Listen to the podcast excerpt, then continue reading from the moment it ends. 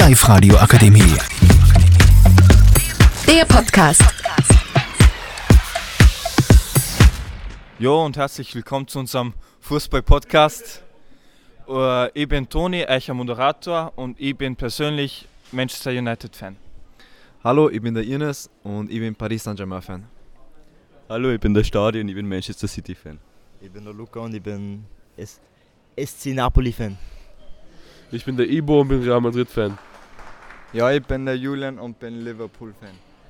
Und heute reden wir über verschiedene Sachen im Fußball.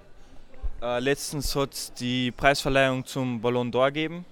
Und heute reden wir über verschiedene Meinungen, was ihr dazu sagt, über Benzemas Sieg, über den Golden Boy, über Courtois etc. Äh, Ines, äh, was sagst du persönlich zu Karim Benzemas Ballon d'Or? Absolut verdient. Also im Rückblick auf die letzte Saison war er klar und deutlich der beste Mann. Und bei Real, aber auch allgemein unter den Spielern. Und äh, hat Real ins äh, Finale geschossen.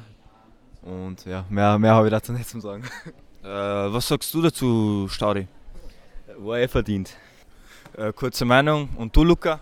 Ja, man muss sagen, es war, es war komplett verdient, aber trotzdem das Ranking, das Ranking, was generell war, also wenn man jetzt vom ersten Platz jetzt abgestuft gegangen, war trotzdem eine Frechheit, weil einfach Spieler, die wirklich eine herausragende Saison gehabt haben, einfach viel zu niedrig gestuft waren und manche Leute, von denen man einfach gar nichts gesehen hat oder zumindest vielleicht auch Viertel von der Saison oder halbe, halbe Saison nur gut gespielt haben, die einfach höher waren wie Leute, die konstant gut, gute Leistung gebracht haben, wie zum Beispiel ein Kunku, der Top-Torschützen, der wirklich die meisten Tor, äh, Torbeteiligungen hat in der Bundesliga und dann 25. wird, das verstehe ich nicht.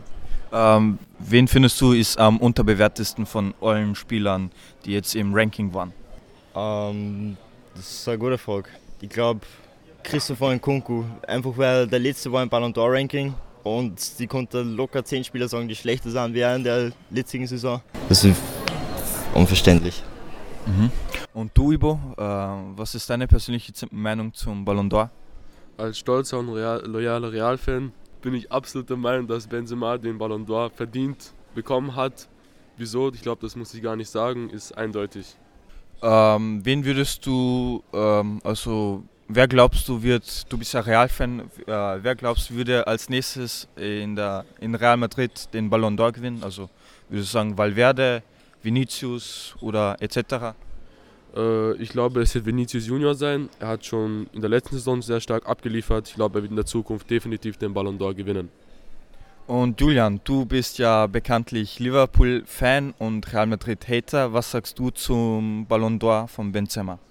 Normalerweise mag ich den Benzema nicht so, aber man muss schon lassen, dass er die Saison wirklich gut gespielt hat, auch wenn die anderen einfach Schmutz waren, aber es geht ja nur um die Saison, deswegen hat er schon verdient, dass er Gewinner geworden ist. Äh, zurück zu Ballon d'Or.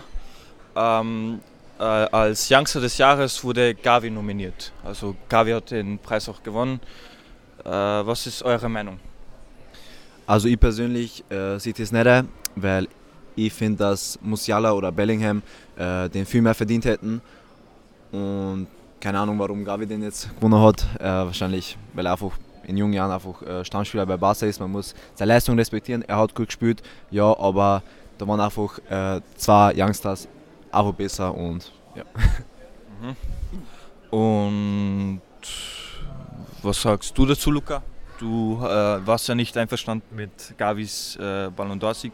Man hat von, von Gavi gefühlt nichts gesehen. Ja, okay, man kann sagen, er hat gut gespielt, aber man kann nicht sagen, er hat die gleiche Leistung gebracht wie Kamavinga, Bellingham oder Musiala, die wirklich in der Champions League Leistungen gebracht haben, wo der Gavi im Halbfinale gegen Frankfurt in der Europa League ausgeschieden ist.